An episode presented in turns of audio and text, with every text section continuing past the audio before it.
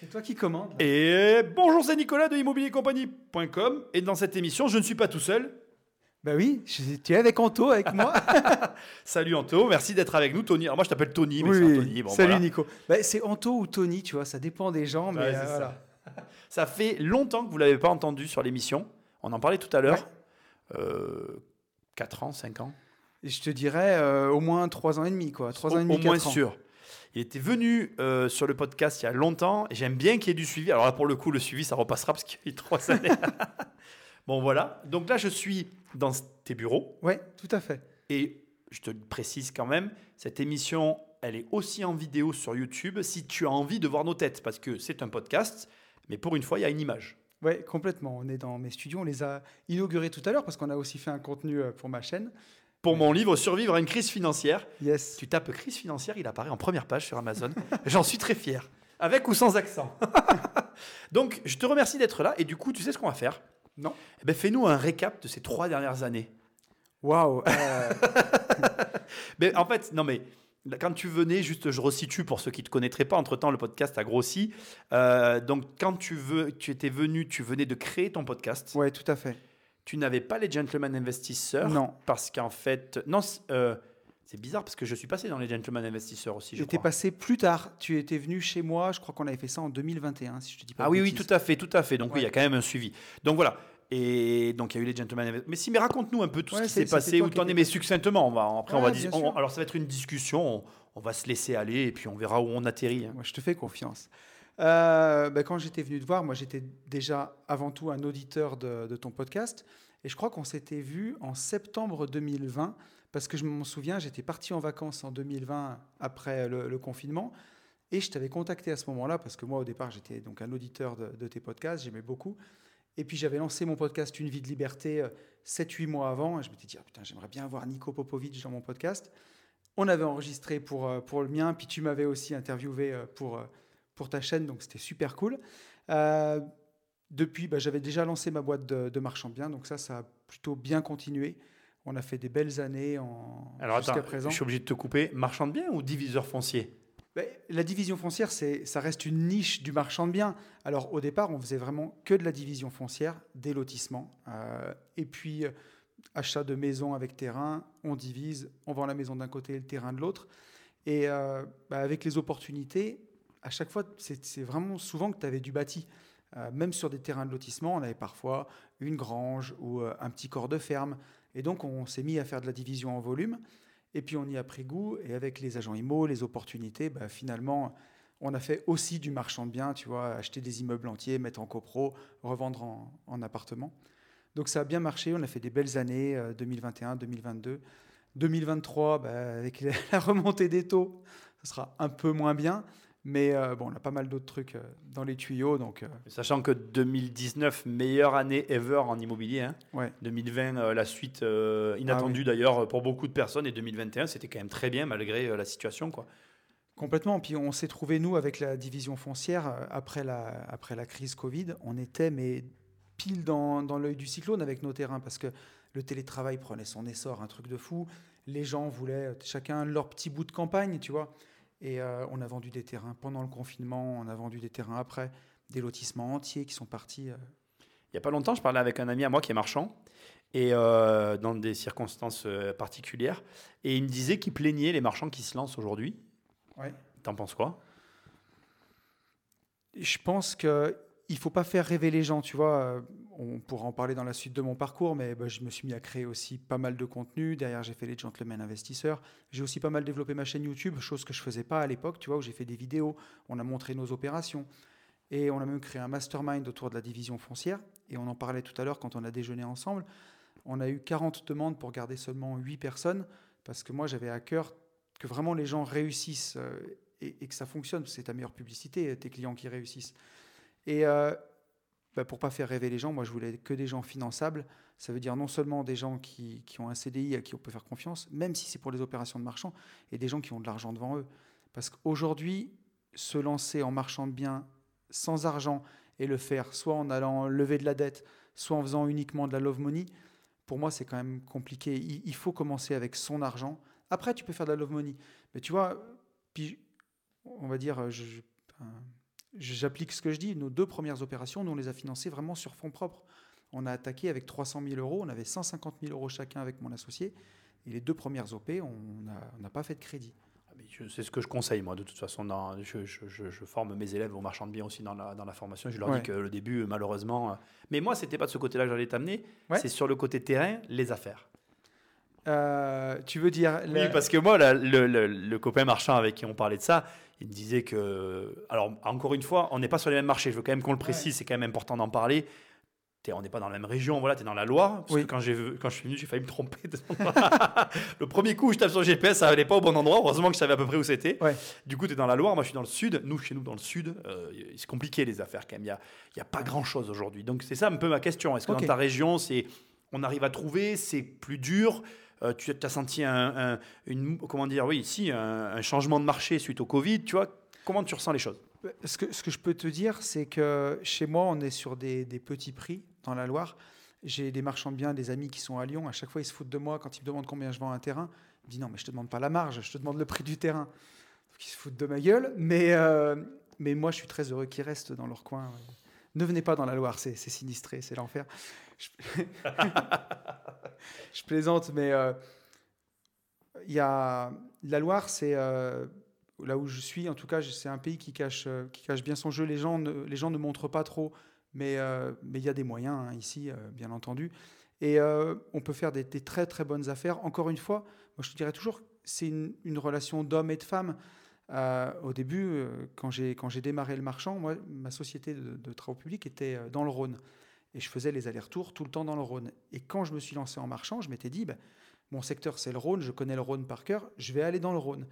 Et j'ai très rapidement vu que dès que je devais faire une visite, c'était une heure et demie de route.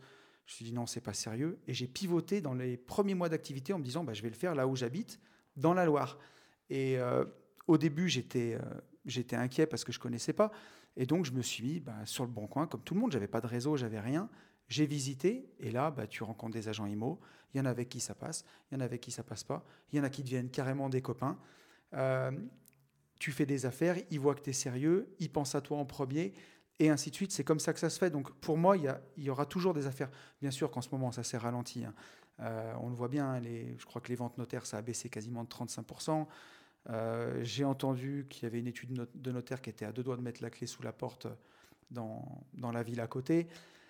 Bien sûr qu'il y a un ralentissement, mais je pense que si tu développes des, développes des bonnes relations humaines, tu seras toujours aux avant-postes parce qu'il y a des gens qui vont vendre. Forcément, il y aura toujours des gens qui divorcent, il y aura toujours des successions, il y aura toujours des gens qui seront dans un timing où, peu importe que les taux soient montés ou quoi, il faut vendre maintenant. Et le tout, c'est que toi, tu sois là au moment où, euh, où ce bien il arrive. Donc, tu es parti de zéro et tu as quand même réussi à construire. Euh, des relations viables avec des professionnels du secteur et à, développer ta boîte. Quoi. Alors, je suis parti de zéro, pas financièrement. Hein, euh, oui, non, non, je, parle encore une fois de relations sur le terrain. Parce qu'aujourd'hui, l'argent, c'est une chose, mais comme tu l'as dit tout à l'heure, pour moi, en tout cas, de mon point de vue, il y a des solutions. Même si, bon, des fois, il n'y en a pas, mais on va dire que la plus 80% du temps, il y a des solutions.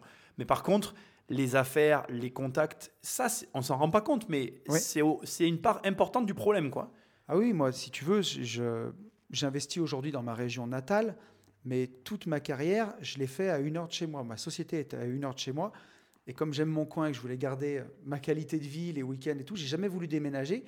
Donc j'ai fait la route pendant 12 ans avec tous les tracas que ça peut, euh, qui incombe. Hein. Bah, tu es fatigué, tu roules beaucoup. Mais je m'en accommodais parce que moi, les soirs, je voulais être chez moi. J'aime ma campagne. Et donc toutes mes relations professionnelles, tout mon réseau était à une heure de chez moi. Et vraiment, quand je me suis lancé en marchand, j'étais dans ma région natale que je connaissais bien, parce que je connais tous les villages, mais le marché immobilier, j'étais pas spécialiste de ce marché immobilier-là, et j'avais surtout pas de contact, donc j'ai tout créé de, zéro, et j'ai démarré par le bon coin. Hein. Je suis allé visiter. Tu vois, une, une technique que je donne souvent, j'allais toujours faire mon footing à un endroit où j'avais vu, il y avait une petite division foncière, tu vois, une maison, et le marchand avait détaché euh, deux parcelles.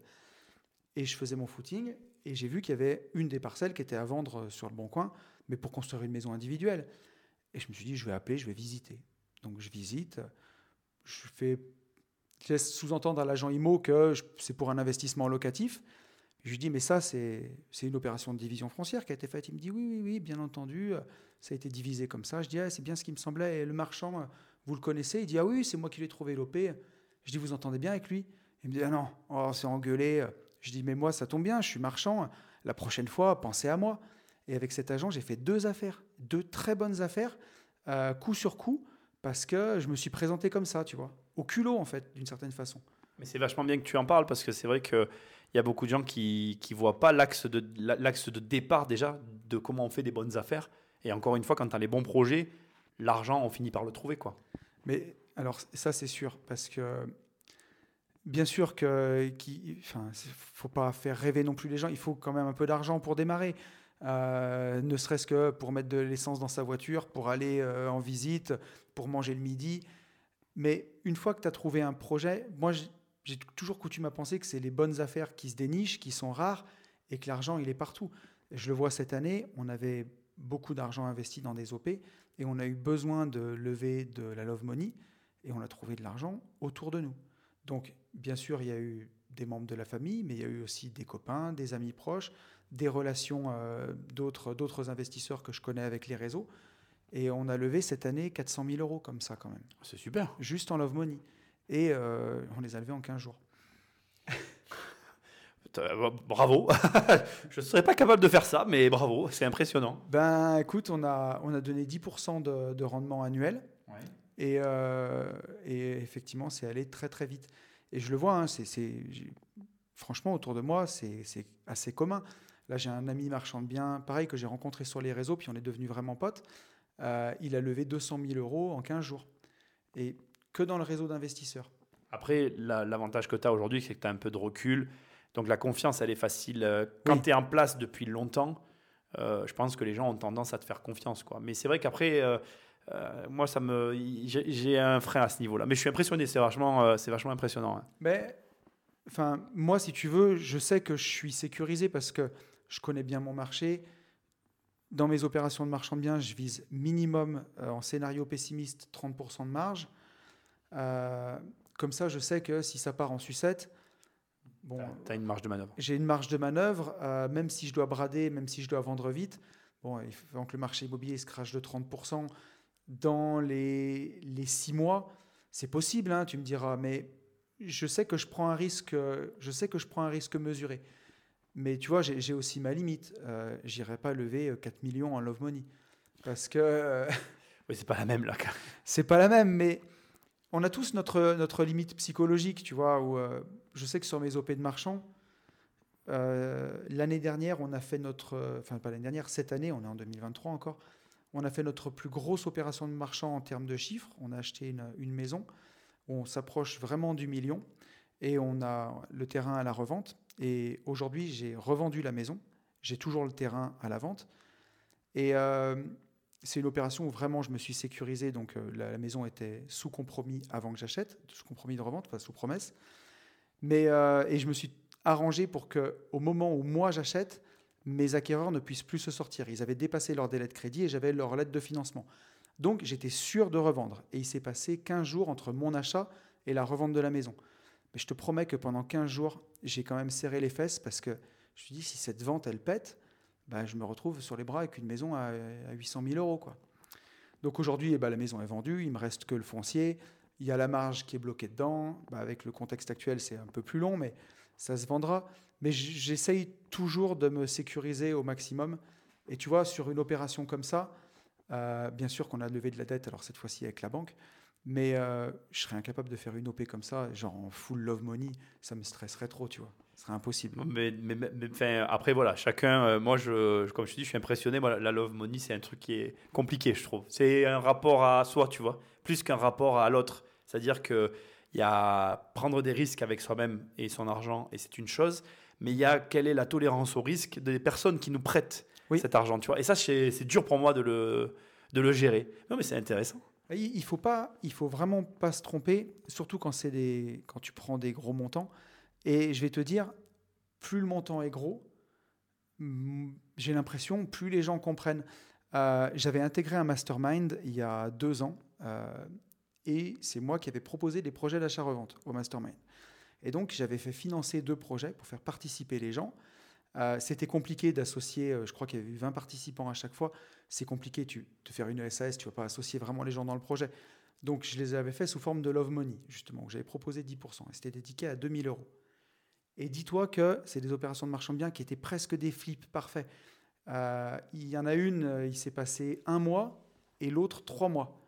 Et j'ai des gens qui, au bout de deux mois, pour 2000 euros, m'appelaient en sueur pour me demander si les ventes notaires n'étaient pas décalées, alors qu'ils c'est ce à quoi c'est ce que je faisais c'est à quoi je faisais allusion quoi. le problème c'est que le rapport à l'argent, le rapport qu'ont les gens à leur argent, bien sûr, est très différent du rapport que toi ou moi on peut avoir avec notre argent. Donc c'est tout contractuel bien sûr. Hein. Ah bah j'imagine. Là il faut faire les choses comme il faut. Hein. Bah tiens écoute alors eh, bon, on, va, faire une bifurcation inattendue, mais c'est ce qu'il y a de bien. Parle-moi un peu des masterminds. Tu sais que c'est un truc que j'en ai jamais fait. Ouais. Alors j'en suis à la fois euh, curieux, dubitatif, interro... Enfin, ouais, tu vois comme quelque chose que tu as. Toi je me dis. Euh, en plus, je vois tes publications sur Instagram. Des fois, je te vois où tu es au tableau, où tu parles dans des masses. Je me dis, bon, ça doit être intéressant. Parle-moi un peu de, ça. Je ne connais pas du tout. Ouais. Et je, suis curieux d'un peu savoir comment ça fonctionne. Ben, tu vois, euh, il y, a, y, a, deux ans, presque trois ans, j'ai intégré un mastermind euh, d'un formateur connu pour euh, aller voir un petit peu comment c'était de, de l'intérieur. J'ai bien aimé, mais j'ai aussi été déçu d'une certaine façon parce que j'étais plutôt avancé. Et tu vois, au final, c'est moi qui ai proposé le projet d'achat-revente. Ça m'a interpellé quand tu l'as dit. C'est pour ça que je te pose un peu la question. Moi, j'ai saisi une opportunité parce qu'il y avait, y avait quelque chose à faire à ce moment-là. Il y avait une place à prendre. J'y suis allé. Et au final, je me suis trouvé euh, plus à organiser qu'à suivre le mastermind euh, d'une certaine façon. Et donc, j'ai vu comment c'était fait. Il y avait des très très bonnes choses. J'ai vu d'autres choses qui. Comme tout, voilà. comme tout. bien sûr. Mais comme on n'en organisait pas, je me suis dit, ça va me, aussi me montrer comment ça se fait de l'intérieur. Et aujourd'hui, en fait, on a, on a deux types de mastermind. Il y a les, un peu les voyages sportifs que j'organise, et après vraiment les mastermind euh, travail, on va dire. La, première fois qu'on l'a fait, on a fait un mastermind de division foncière, celui dont je parlais. On a pris huit investisseurs qu'on a suivis sur une année. Et euh, ça s'est vraiment très bien passé. Au point de vue humain, c'était incroyable parce que c'est huit gars super. Mais là où j'ai été un peu déçu, c'est que sur les huit, il y en a qui étaient très pris dans leur travail quotidien, c'était des entrepreneurs, et c'est des gens qui n'ont peut-être pas pu mettre euh, assez d'énergie, on va dire, euh, ou surtout de temps en fait, plutôt assez de temps dans la recherche de terrain. Par contre, les quatre autres ont vraiment cartonné. Il y a Maxime que j'ai reçu sur ma chaîne, euh, qui a fait 300 000 balles de marge dans l'année, donc Mastermind était bien rentabilisé, tu vois. C'était propre. Mais aujourd'hui, j'ai fait une formule différente où je fais des formations sur deux jours. Donc j'en prends encore huit à chaque fois et les investisseurs viennent chez nous, tu vois, en, Auvergne-Rhône-Alpes. On les prend pendant deux jours, on leur montre, on leur ouvre les portes en fait d'AB Invest, on leur montre tous les chiffres de nos opérations, on les emmène sur nos opérations en cours, on leur donne vraiment le maximum. Ils ont aussi la formation en ligne qui est comprise dedans, tu vois, le livre. Et, euh, et ensuite, c'est des heures de coaching au volontariat. Tu vois, si les gens ont besoin, ils réservent un créneau de coaching et on fait un coaching au besoin. Et en fait, on s'est rendu compte que pour ceux qui qui se rendent compte que finalement, c'est pas leur truc. Ben, ils ont fait les deux jours, ils ont déjà bien appris, puis ils passent à autre chose et ça leur a coûté euh, le quart du prix. Et pour ceux qui ont vraiment envie de pousser le truc et d'aller au bout, ben, finalement, ils prennent les heures de coaching que quand ils ont besoin. Ils ont leurs deux jours de formation initiale et euh, ils arrivent à mener leur projet au bout. Et finalement, ça leur coûte aussi moitié moins. Et moi, j'ai pas cette frustration aussi d'avoir fait payer des gens pour pas les emmener au bout, tu vois. oui, oui, je comprends. Et du coup, ton avis sur les masterminds, c'est quoi? Alors, c'est utile, ça l'est pas, ça dépend du mastermind? Comment on choisit un mastermind en fait? Euh, Moi, j'ai envie de te dire qu'on choisit déjà des humains avant tout, tu vois. Enfin, moi, je pense que les gens, ils viennent. Je, je sais pas, peut-être que je me trompe, mais ils viennent aussi parce que c'est moi et l'image que je, véhicule autour de l'invest, tu vois. Si euh, tu veux devenir milliardaire avec l'immobilier, il faut pas venir me voir. Moi, c'est pas c'est pas ce que je prône et c'est pas ce que je fais. Si par contre, tu as envie de pouvoir faire une activité qui te passionne vraiment, parce que moi, comme toi, je suis passionné d'immobilier, j'y pense euh, jour et nuit, tout le temps, c'est pour ça qu'on s'entend bien. C'est parce que. Oui, je, confirme, je rigole parce que en ce moment, je suis, en plus, je suis dans les recherches, donc je vois bah très bien de quoi tu parles. J'y pense jour et nuit, oui, c'est vrai. Je, te promets, j'y pense la nuit, ça me réveille la nuit. Je, enfin, quand je vais chez le notaire, je suis excité comme euh, plus que pour avoir une nouvelle voiture, tu vois. Enfin, donc, euh, mais par contre, j'aime aussi ma liberté. Tu vois, toi aussi, tu as une petite fille, profiter de mes enfants. Tu vois, euh, être là le soir pour aider à faire les devoirs. Ça, pour moi, c'est hyper important. Et donc, euh, je vois aujourd'hui avec Ben, on a nos bureaux, mais on va dire qu'on bosse peut-être, allez, quatre demi-journées par semaine, tu vois, vraiment. Et, Moi, je travaille beaucoup, par contre. Alors, à la différence de toi, je travaille attends. vraiment beaucoup. Calme-toi, Nico. que je suis pas quatre que- demi-journées par semaine. non, moi, moi je, tra- je te parle vraiment sur la partie marchande. Oui, oui, parce que tu Voilà. produis du contenu, toi aussi, Bah, donc bien ça sûr. te prend aussi du temps. Je produis du contenu. On a aussi une société foncière à côté euh, où on fait de l'immobilier qu'on garde. Euh, on a développé un peu la promotion immobilière, donc ça nous a aussi bien occupé. Mais si je te devais te parler que de la partie marchand de biens, qui franchement aujourd'hui euh, me suffirait pour, pour vivre et pour bien vivre, eh ben, c'est deux journées par semaine, quoi, quatre demi-journées. Et, euh, et tu t'en sors. Et donc, il y a des gens qui ne sont pas des boulimiques de travail non plus comme nous, tu vois, qui, qui construisent, mais qui veulent cet équilibre. Alors, bien sûr, il faut avoir une âme d'entrepreneur aussi, il faut avoir envie de. Parce que tu. Mais alors attends, moi je reviens sur ça. mastermind, mais l'intérêt d'un mastermind, normalement, c'est quand même d'être avec des gens qui te tirent vers. c'est Pas, je, je- Ouais. Parce qu'en fait, moi je te pose ces questions parce que j'en ai fait à mes débuts d'Internet pour Internet.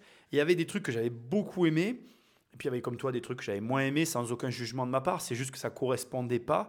Et moi, ce que je reprochais au mastermind, en tout cas avec lesquels j'étais susceptible d'aller, c'était cette. euh, les mecs, c'était tous les mois, enfin, c'était hyper régulier et je pouvais pas donner tout ce temps en fait. Ouais. Et ça, ça, ça, me- ça me paraissait une barre infranchissable. Après, bon, chacun ses problèmes, ça, c'est c'est pas infranchissable en soi, mais il y avait l'autre problème aussi que les personnes auxquelles je me confrontais, ben, j'avais, tu vois, voilà, je, me- je me- je me demandais, je me disais, est-ce que dans les faits, je vais, je vais apprendre des choses, tu vois, comment on, Ouais. comment, bah, il y a, bon, y a toi, donc toi, tu es le porteur d'un- mastermind, par exemple, Oui. mais quand toi, tu vas à ce mastermind, c'est comment tu tombes dessus, comment tu, tu te dis, bah, tiens, je vais y aller, avant, avant de, de, de l'organiser finalement un petit peu, parce que Mais attends, tu, tu veux dire en tant que participant oui, Moi, en tant que participant, parce que moi, ce qui m'intéresse, c'est ton point de vue de participant. Tu es rentré dans ce mastermind un petit peu, on va dire, en, en dernière tête de liste, mais comment tu t'es dit, je vais là, en fait?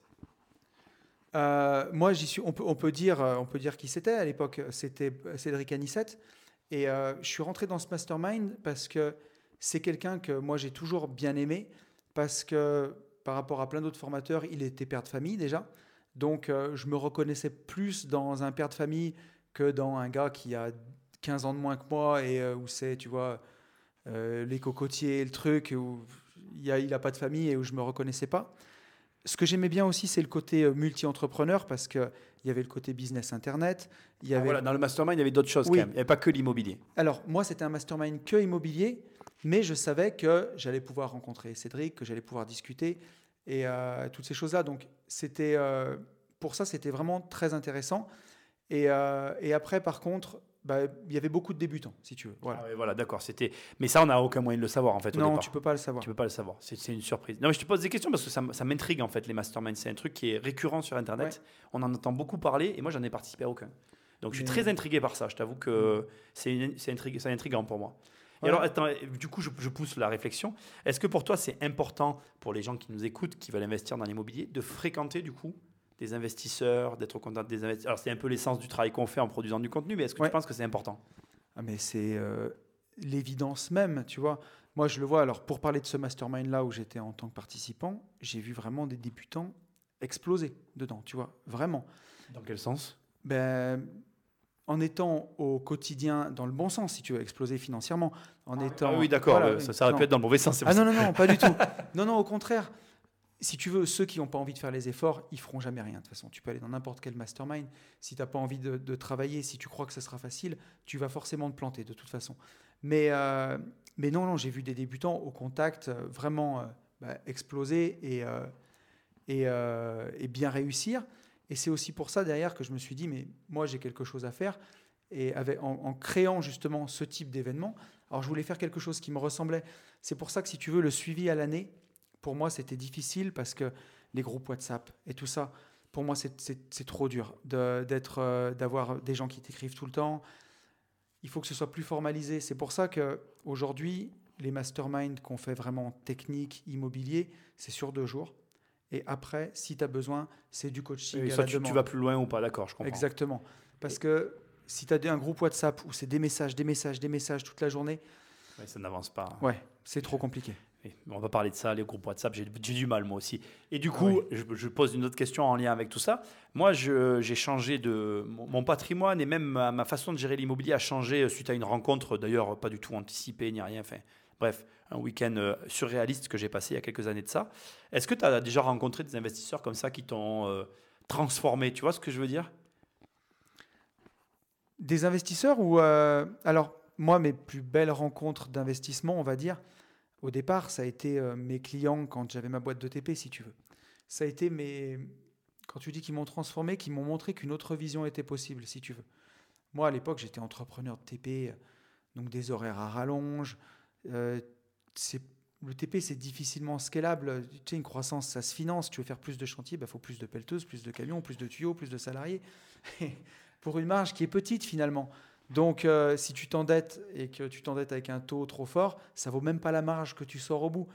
Donc, tu es toujours dans, entre ces deux eaux. tu joues sur la corde, quoi. Complètement. C'est très compliqué. Et c'est de l'épicerie, tu vois. Mes gars, je leur prenais la tête quand, euh, avec un camion, ils écrasaient un morceau de tuyau à 30 euros. Mais je dis, vous êtes 18 équipes. Si 18 euh, gars cassent un bout de tuyau à 30 balles, c'est 600 balles par jour. Si vous le faites tous les jours, c'est 12 000 euros à la fin du mois. Rendez-vous compte de tout ça. Et ils ne se rendaient pas compte. Et moi, ça me rendait fou. Et quand je voyais. Je, rigole parce que la dernière fois, on, comptait les frais bancaires. Nous, on fait beaucoup de virements. Ils nous prennent des centimes. C'est l'argent qu'on laisse aux banques. Mais, non, mais vous continuez. C'est, Mais je sais que tu je sais que es sensible à ça et que tu fais les mêmes calculs que moi. Donc. Euh, je te vois rigoler. Ben oui, parce que je fais, je fais, on fait vraiment beaucoup de virements tous les mois et on a vraiment des frais bancaires. Et comme tu dis, ça va. En fait, les gens se rendent pas compte, mais ça va extrêmement vite. En fait, les marges se mangent des fois sur des détails. Euh. C'est sur des détails. Et quand je te parle de ça, il y a une année, pourquoi je te donne ce chiffre et à quel point c'est important Il y a une année, on a fait 8 millions d'euros de chiffre d'affaires et on, a, on, s'est payé quand même, hein, mais on a fait 100 000 euros de marge à la fin de l'année. En brassant 8 millions. Et prends mon exemple, un tuyau à 30 euros par jour et par équipe, ah, multiplié par 12 mois, ça fait beaucoup d'argent. C'est la marge. Eh, ça me fait penser, bah, c'est ce que je raconte dans mon livre euh, Devenir riche sans argent. Mmh. Quand je dis qu'un un jour on fait une grosse opération de marchand, mais que quand on a tout payé, il reste sur le million, euh, finalement, pas tant que ça, ça m'avait énervé. Quoi. Et eh oui. Et j'ai une, euh, un couple d'amis qui sont portugais et qui me disent avec des miettes on fait des tranches, avec des tranches on fait du pain, tu vois. C'est une expression portugaise. Elle est très bien. ça me fait marrer parce que mais quelque part c'est ça, tu vois. Moi je suis toujours resté dans cette, dans cette épicerie de toutes les petites dépenses, comme tu dis, ces petits frais bancaires, 2 euros, 2 mach, ça me rend fou. Ah, mais moi, c'est 0,18 centimes. Mais on fait tellement de virements tous les mois, dans, bah deux sens d'ailleurs, que c'est énorme en fait. Tu serais surpris du ah chiffre. Non, mais je te crois. Et donc, du coup, attends, je, reviens sur ma. Mais bon, d'accord. Ceux, ceux, qui étaient dans le TP, j'arrive à comprendre le gap et le, le, changement de mindset, puisque tu es d'un côté et eux, ils sont de l'autre, celui où tu es aujourd'hui. Donc là, j'arrive. Mais aujourd'hui, tu es allé dans des masterminds, tu as rencontré plein d'investisseurs. Est-ce qu'il y a quand même un investisseur qui t'a fait switcher? C'est ça que je vais te raconter justement parce que. Mais je te mettais du contexte. Imagine-moi dans ma boîte de TP faire tout ça. Et un jour, j'arrive sur un chantier et je vois mon client qui s'était acheté le Range Rover Velar, tu vois, le dernier, que je trouvais trop beau. Et je le vois, donc je lui faisais son chantier. Et puis, c'est quelqu'un qui parlait vachement librement des marges qu'il faisait et tout. Et il m'explique que c'était un petit lotissement de 4 lots en région lyonnaise et que sur ce lotissement, il faisait dans les 150 000 balles de marge. Alors bon, c'était des terrains qui étaient assez chers, mais tu vois, donc ça devait faire dans les 30% peut-être, tu vois. Je dis, mais... Et on discute, et il me dit, mais je suis tout seul, moi. Et je le vois, il était tout seul. Donc il avait une petite caisse à l'arrière de son Range Rover, tu vois, où il a enlevé ses chaussures toutes boueuses. Moi, j'étais en botte toute la journée, tu vois. Enfin, il, enlève ses petites chaussures, il met ses chaussures de chantier. Il avait son Mac, son iPhone, son Range Rover, et c'était sa société. Et j'ai dit, moi, cette année, j'ai brassé 8 millions pour gagner 100 000. Et lui, là, il brasse 450 000 euros pour en gagner 150. Il n'a pas de secrétaire, il n'a pas de salarié. Il a une voiture à l'époque, je me disais que je me payerais jamais. Il avait le dernier iPhone. C'est de, la flamme. Et surtout, il avait son temps. Et il me dit, Monsieur Poncet, il faut qu'on se dépêche pour la réunion parce que moi, je vais chercher ma fille à 4h30. Et toi, tu sais que tu, vas... tu peux pas aller la chercher. tu vas finir à 20h. et si tu veux, ça m'a bouleversé. Et ensuite, avec lui, on a beaucoup discuté. Et c'est quelqu'un, c'est. C'est vraiment lui qui t'a le plus marqué, hein, encore aujourd'hui. Oui, quoi. oui. C'est fou. Alors, en ayant été dans ces masterminds, en rencontrant tous les investisseurs que tu rencontres, c'est lui qui t'a le plus marqué. Mais parce que c'est l'étincelle, si tu veux, je pense, au départ. Tu vois et, euh, et, après, il y a eu beaucoup de choses. Hein. J'avais deux autres clients, ils étaient amis tous les trois. Ils m'ont permis de partir en, master, en, en mastermind, tu vois. Des formations ouais, c'est ça. Et en 2016, ils m'ont emmené en voyage avec eux. Euh, c'était mes clients et c'est eux qui m'ont emmené en voyage. Euh, on est parti en Inde et on a fait le, Ladakh en moto. Donc tu vois vraiment le, début de l'Himalaya, proche du Tibet. Et on est parti 17 jours. Donc il y avait 14 jours de bécane. où on a dormi dans des endroits pas possibles. Et c'est là où justement le même me dit, euh, me dit mais Tony, il me dit quand est-ce que tu arrêtes ce que tu fais quoi? Il dit fais comme nous. Il dit regarde. Je dis je te dis pas que ce sera facile, mais tu en es largement capable. Euh, et arrête de te prendre la tête avec tout ça et fais-le, tu vois. Et ça m'a mis la, petite graine dans la tête. C'est vraiment là, hein, en Inde, à, à 8000 km de chez moi, où j'ai eu ce déclic et de me dire s'il te le dit, peut-être que c'est pour toi. Parce que moi, je me l'interdisais. Je me disais, mais c'est pas pour moi. C'est c'est pas pour moi. Euh, c'est. Bah tiens, c'est marrant, je vais te poser une question. Tu penses que du coup, les gens qui se l'interdisent, comme tu as été dans cette position, qui voient des mecs comme nous sur Internet, ah moi j'ai beaucoup de remarques du style oui, euh, si tu gagnais de l'argent, tu serais pas là, blablabla. Bla, bla, bla. Mm. Tu penses quoi du coup? Parce que tu, tu, as vu ces mecs-là à un moment donné de l'autre côté. Et tu te disais quoi alors du coup? Ben, moi, je, suis le premier, hein, tu vois, on parlait de, de Cédric Anissette que j'ai rencontré, qui, euh, dans le, la, la, vraie vie, dans le quotidien, c'est vraiment quelqu'un de super sympa. Il m'a partagé ses chiffres, il m'a partagé plein de choses. On a vraiment bien discuté. Mais la première fois que je l'ai vu sur Internet, il racontait dans une vidéo qu'il avait acheté un immeuble. Je me dis, mais qu'est-ce que ce mec raconte? C'est n'importe quoi, tu vois. Et, euh, et forcément, je me mets à la place, tu vois, j'ai sur ma chaîne YouTube, au moment enregistre, j'ai 4000 abonnés. J'ai une vidéo qui a pété, une seule, tu vois, je fais que des vidéos indépendance financière, des podcasts de développement personnel. Ça fait entre 1000 et 2000 vues. Une vidéo qui pète, c'est celle où je présente la Porsche que j'ai achetée, tu vois. Et euh, c'est celle où il y a le plus de commentaires, le plus de tout ce que tu veux.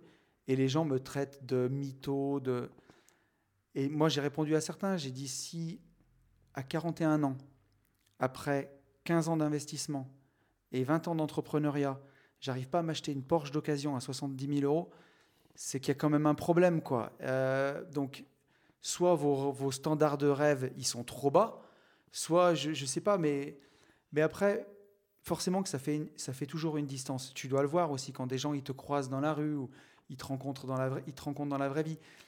Ils, ils ont l'impression, comme ils t'ont vu derrière un écran, que tu es haut, que tu vois, mais bon moi, j'ai vraiment l'impression d'être un mec normal et. Euh, moi aussi, t'inquiète pas, j'ai des amis qui me rappellent tous les jours qu'en fait, je suis, il y a beaucoup plus gros, il y a beaucoup plus petit, et qu'en fait, on est normal. Mais c'est, mais c'est, mais c'est marrant, tu vois, parce que comme tu dis, en fait, tu t'es dit qu'il racontait, enfin, tu, n'y as pas cru, quoi, en fait. Mais non. T'étais pris dans ta vie, ah tu vois ce gars et tu le zappes parmi tant d'autres et tu te dis bon, voilà, et tu passes à autre chose, quoi. Et, ce que je vais te dire euh, complètement. Et, et, ce que je vais dire, c'est que si on est là sur les réseaux à partager, moi, bien sûr que je peux couper la caméra et mes loyers vont continuer de rentrer. Je peux même arrêter le marchand de biens. J'ai suffisamment de loyers pour profiter de la vie.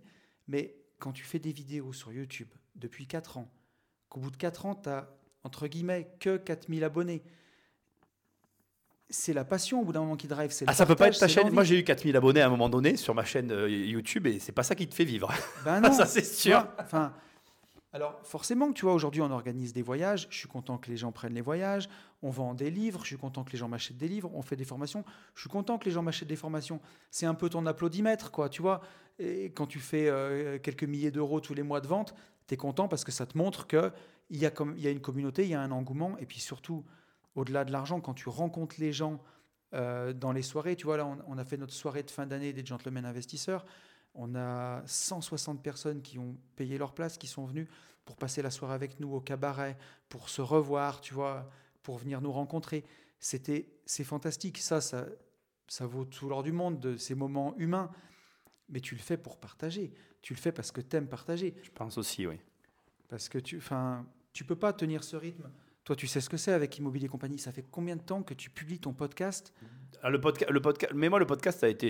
Le, le podcast, je le dis, j'ai pas honte. D'ailleurs, on est sur le podcast. Moi, je le dis, le podcast, je le fais autant pour moi que pour vous, en fait. Ouais. Moi, le podcast m'apporte autant qu'à mes auditeurs. Après, c'est le les podcasts, c'est vraiment, je pense, une niche à part. D'ailleurs, je continue le podcast parce que j'aime ce format, oui. qui est un format à part. Mais après, c'est vrai que YouTube, c'est dur, YouTube. YouTube, c'est très dur. Ouais. Moi, tu vois. Tu as du courage pour le bah coup. D'ailleurs, bah, voilà, si ta chaîne c'est une vie de liberté, euh, n'hésitez pas si vous voulez voir euh, ce que fait Tony. Mais normalement, comme on, s'est déjà vu sur la chaîne, on a, des, on a une audience croisée. Il y en a certains d'entre vous qui le connaissent. Il y en a qui se... Ouais, ouais on, se, on, a des, on a des, on en parlait, on a des, des, connaissances, des, auditeurs en, commun. ouais, voilà, tout à fait. Mais c'est vrai que après, je pense de toute façon, les réseaux c'est super dur. On va pas se mentir, euh, c'est super dur. Moi, je, je te dis vraiment, c'est, euh, il faut aimer ça. Il faut aimer partager. Il faut aimer euh, rencontrer les gens. Si tu n'aimes pas ça, tu peux pas le tenir. Et encore plus depuis ce qu'a fait Booba. Moi, je le ressens. Hein. À mon Ah niveau, oui, ah oui, moi, moi je suis touché à mon niveau à moi. C'est-à-dire que moi aujourd'hui, il y en a qui disent que je suis un flux voleur. Parce que comme j'ai une communauté qui a un peu grossi cette année plus que d'habitude, Toi, tu as explosé avec les réels, Ouais, chose ouais. que moi, j'ai pas fait Ouais, du tout, tu vois. Moi, les réels, ça m'a fait exploser. Ah, et c'est vrai que du coup, euh, je vois bien que je touche cette communauté de gens qui en veulent aux influx voleurs, alors que, ben, heureusement d'ailleurs, on n'est pas tous pareils. Quoi. Moi, tu vois, ce qui m'a, je pense, protégé de ça, c'est que j'ai commencé que par le podcast. J'ai fait deux ans de podcast euh, et je publiais euh, sur YouTube avec la même vignette, tu vois, juste en changeant le titre. Donc déjà, personne n'a envie de cliquer, tu vois.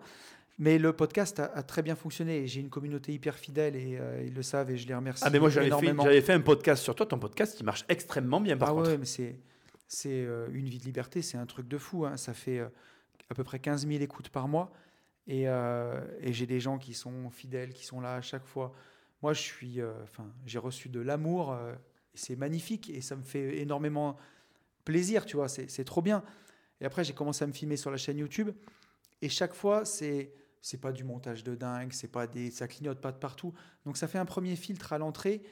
Mes podcasts, à chaque fois, c'est comme toi, ça dure une heure, une heure et demie. Je suis en plan fixe, tu vois. Il faut avoir envie de voir ça, donc ça fait quand même du tri par rapport à des vidéos courtes. euh, Moi, c'est sûr tout- c'est, c'est du tout venant. Quoi. Ouais. Ça touche beaucoup plus de monde.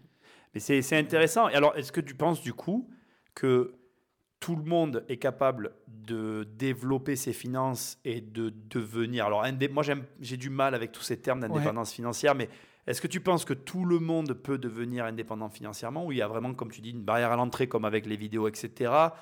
Ou non, en fait? Je pense que tout le monde peut le devenir. Après, est-ce que c'est fait pour tout le monde? Je ne suis pas certain. Et tu vois, même moi-même dans ma réflexion, j'ai énormément évolué là-dessus. Quand euh, j'ai commencé une vie de liberté en 2019, je sortais de 12 ans d'entrepreneuriat lessivé, rincé. Et moi, je voyais vraiment ça en mode rentier, tu vois. J'avais fait mes, mes loyers, j'avais remplacé mon salaire, donc euh, j'avais autour de j'avais une moitié qui venait de la bourse, une moitié qui venait de l'IMO, donc on va dire ça devait faire 4000 euros en tout, tu vois, à peu près. Euh, un peu plus de loyer, peut-être 2005 de loyer, 1005 de bourse si tu lisses. Et je m'étais dit, je vais vivre avec ça et je ferai plus rien. Puis j'ai tenu deux mois, tu vois, avant de, de monter la boîte de marchand de biens. Mais je voulais vraiment rien faire. euh, Je voulais, enfin, je voulais vraiment me reposer. J'avais besoin de me reposer. Et puis après, bah, tu te prends au jeu de l'IMO, tu vois ce que tu peux faire. J'ai le marchand de biens, ça m'a passionné. On a financé ces deux opérations en fonds propres. Le banquier, après, nous a dit, les gars, finissez ça, puis après, vous verrez. Donc, on a eu beaucoup de temps. On a écrit le bouquin. Ensuite, j'ai lancé une vie de liberté. Et c'est ça qui m'a donné toute cette envie de continuer. Et donc, forcément, avec le temps, bah, le marchand de biens a marché. On a créé un écosystème autour de ça. Et on a eu envie de pousser. Et au final, ce que je veux dire par là, c'est que ce qui compte, c'est juste d'être heureux. Tu sais, quand tu creuses vraiment, moi j'ai des gens en coaching qui me disent Ouais, Tony, je veux un million d'euros de patrimoine euh, net, euh, c'est le plus rapidement possible, il faut que tu m'aides, comment arbitrer? Je dis Mais en fait, c'est qu'est-ce que tu feras quand tu auras un million? Il dit Ben, ça me permettra d'aller chercher ma fille à l'école et de finir plus tôt. Je dis Mais est-ce qu'on peut pas déjà, dans ton boulot, le réorganiser pour que tu puisses déjà faire ça? Et là, tu n'as pas besoin d'un million. Et en fait, c'est des trucs que les gens voient même pas. Et des fois, bah, tu vas chercher ta fille, ça te rend heureux. Parce que le chemin, il est aussi important que le but, finalement? Est-ce que c'est vraiment le million qui te rend heureux ou est-ce que c'est toutes les aventures que tu as eues sur le chemin? En plus, tu vas pouvoir le dire, mais moi j'ai deux formations, une qui s'appelle 1 million et une qui s'appelle 10 millions. Ouais. Et franchement, j'ai 80% des gens qui s'arrêtent à 1 million en fait. hein. Mais c'est sûr. Parce que quand tu vois, pour arriver à 10, il faut être forcément entrepreneur, tout ce qu'il faut faire, il y en a qui, il y en a qui le prennent et qui voient Oui. et qui se disent bon, on va s'en tenir au million, ça sera très bien. Ah ouais, je suis, je suis, je suis d'accord avec toi. Ce qu'il faut, c'est un équilibre. C'est forcément que l'argent, ça aide bien au bonheur. hein. Je veux dire, on est dans un monde où tout coûte cher, euh, où euh, tu veux faire n'importe quoi. Ah, Aujourd'hui, je m'excuse, je te coupe, j'a- j'associe plus l'argent au bonheur. Comme on en a parlé dans, dans ton podcast, du coup, pour moi, le bonheur, c'est juste de se dire qu'on est heureux. L'argent, euh, c'est comme avoir deux jambes et deux bras. euh, bon, ben voilà, il les faut pour vivre, quoi, c'est tout. hein. Oui, oui, oui, exactement. Euh, forcément que si euh, tous les mois tu galères pour, euh, pour payer des vêtements à tes enfants ou leur donner à manger, bien sûr qu'un peu plus d'argent, ça, ça fera le taf. Mais tu vois, il y a une anecdote que je raconte tout le temps qui est, qui est dingue. Un autre client, alors il y a le même Range Rover Velar dans l'histoire parce qu'ils étaient deux à l'avoir, tu vois. Mais quand j'étais entrepreneur de TP, je, je faisais des plateformes industrielles. Et j'avais un de mes clients qui était, qui, qui investissait énormément là-dedans. Il avait à la fois un bureau d'études de conception et une société d'investissement là-dedans. C'est quelqu'un qui avait une réussite énorme. Il avait une magnifique maison sur les hauteurs de Lyon. Je lui avais fait toutes ses VRD. C'est une maison qui, à mon sens, à l'époque, valait déjà dans les 10 millions d'euros. Donc c'est quelqu'un qui avait dépassé vraiment ces plafonds-là, tu vois. Il- je ne sais pas l'estimer, mais si la maison valait déjà 10 millions, c'est peut-être quelqu'un qui avait entre 20 millions d'euros de patrimoine. Vraiment quelqu'un d'extrêmement riche, tu vois Peut-être même plus. peut-être même plus. Et, euh, et puis un jour, on faisait la plateforme industrielle, on avait fait toute la réunion, et c'était, je ne le savais pas, mais c'était dans sa ville d'enfance. Et tu vois, on était sur une butte, puis à un moment, je, lui montre ça, je dis voilà, là, on a raccordé les réseaux, puis je me retourne, il n'y était plus. Et il était euh, 4-5 mètres de moi, les yeux dans le vide, à regarder une route. Et je dis, euh, on continue, il me dit, venez voir Monsieur Poncet. Donc je vais à côté de lui, il me dit, il me dit, voyez la route là qui passe et tout. Il me dit, avec mes copains, on la faisait en mobilette. euh, quand j'avais 14 ans, on mettait pas de casque, on avait les cheveux dans le vent. Je dis, ouais, je dis, cool, où il va en venir? Il me dit, bah vous voyez, je crois que c'est les derniers moments où j'ai été heureux dans ma vie. Et là, tu te dis, donc le gars, il avait... euh, Oh, il manquait plus qu'il se jette dans le vide et c'était l'angoisse, quoi. je te jure. Et tu sais, je me suis demandé pourquoi il m'avait dit ça, surtout que c'était quelqu'un qui était taiseux, qui disait rien. Et c'est une personne qui, à l'époque, il avait une quarantaine d'années, moi je devais avoir trop de 30 ans, il avait fait un infarctus à 40 ans. Tellement il se mettait la race, tellement il se mettait de stress. Et justement, lui, avait, il venait d'avoir le Range Rover Velar, tu vois. Et je me disais, quand tu as des affaires qui tournent comme ça, quand tu as une si belle voiture, quand tu as une maison aussi belle, pourquoi t'es pas heureux? Et finalement, tu vois, euh, il s'était peut-être construit euh, sa rat race à lui, Oui, tu sa prison, sa prison. Et au final, tu connais pas sa vie. Peut-être qu'il avait des actifs énormes et aussi des dettes énormes et, et des soucis et tout ce que tu veux. Et au final, Mais, toi qui, du coup, parce que bon, je crois qu'on en avait parlé le premier podcast, mais toi qui as connu le burn-out, qui est pour moi quelque chose euh, qui reste mystère. Moi, je suis pas sujet, enfin, j'ai la chance de ne pas être trop stressé dans ma vie. Tu penses que le, le burn-out, tu l'associes à quoi? Au stress? Ou comme tu dis, à, à- à la façon de t'es construit Ou c'est une personnalité Je sais pas si tu comprends le sens Si, de ma si, question, sûr, mais je le comprends. ou c'est peut-être tout ce que je suis en train de mélanger, mais Ouais, ouais. Bon, moi, c'est pas mon sujet de prédilection, tout ça. C'est pour ça que j'en profite un peu de t'en parler, parce que toi qui as eu cette vie-là, enfin, cette fin de. Bon, moi, je sais pas comment je dois dire, mais tu as compris. Et maintenant, la vie que tu as aujourd'hui, tu, tu- tu dirais quoi avec le recul? Mais moi, j'ai toujours été quelqu'un de plutôt anxieux, tu vois, de nature. Euh, vraiment pour les notes, pour l'école, tu vois, déjà petit, toujours le souci de bien faire, peur de ne pas respecter les consignes. Vraiment, j'avais toujours cette, euh, cette anxiété. Donc, quand tu as un terrain comme ça, déjà, si tu apprends pas à te connaître, que tu apprends pas à le gérer, et que on rajoute par-dessus bah, beaucoup de, de stress, tu vois, dans ma boîte de TP, euh, bah, des clients qui sont très très exigeants. Euh, c'est chronophage, tu as toujours la tête dans le guidon. Quand tu as la tête dans le guidon, il y a des trucs que tu oublies, par exemple, des fois, donc tu fais des conneries. Donc les clients te le rappellent. Et à l'époque, j'avais pas travaillé sur moi comme je l'ai fait aujourd'hui. Et c'est peut-être aussi parce que j'ai fait deux burn-out que je suis plus sage et qu'aujourd'hui, tu vois. Ah, Mais deux Ça glisse. Il, Ah il me ouais. semblait que tu en avais fait un. Ah, non, non, non, bah, un, c'est trop facile. Ah. Pardon? J'en ai tapé un premier en 2012 et j'en ai fait un deuxième en 2016. Et c'est en 2016 que j'ai eu le déclic, tu vois, où vraiment j'ai cru que j'allais crever et je me suis dit, il faut que, faut que je change de vie, tu vois. Mais j'avais toujours, j'ai toujours investi. Depuis 2008, j'ai acheté mon premier immeuble euh, début 2009. J'ai fait construire le deuxième en 2012. J'ai, et j'ai toujours acheté ou une maison ou un appartement toutes ces années. Donc je me rajoutais en plus ça par-dessus les horaires de boulot. Et c'était d'ailleurs une bénédiction parce que heureusement que j'avais fait ça. C'est ce qui m'a permis derrière de pouvoir quitter mon boulot sereinement. Mais euh, quand tu as déjà ce terrain-là, que tu travailles pas dessus et que tu es sujet forcément à la culpabilité, tu vois, moi pour moi, les réussites étaient collectives et les échecs étaient les miens. Euh, si on avait fait un bon chantier, c'était grâce à mes gars, c'était grâce à mon mec qui avait bien fait le devis, c'était grâce au client qui m'avait donné le chantier. Puis si on ratait, c'était toute ma faute. Et, euh, quand tu as des gens qui, en plus, j'ai rencontré des manipulateurs, des clients manipulateurs dans mon boulot, qui savent appuyer sur le bouton, bah, tu pètes un plomb un jour, quoi. Tu vois. Et aujourd'hui, ça pourrait plus m'arriver parce que je me respecte, parce que je saurais mettre la limite avant. Les gens, les gens ne vont jamais aussi loin que jusque là où tu les laisses aller, si tu veux. C'est tr- très vrai ce que tu viens de dire, je suis oui. complètement d'accord. Et moi, je savais pas mettre mes limites à l'époque. J'étais corvéable à merci.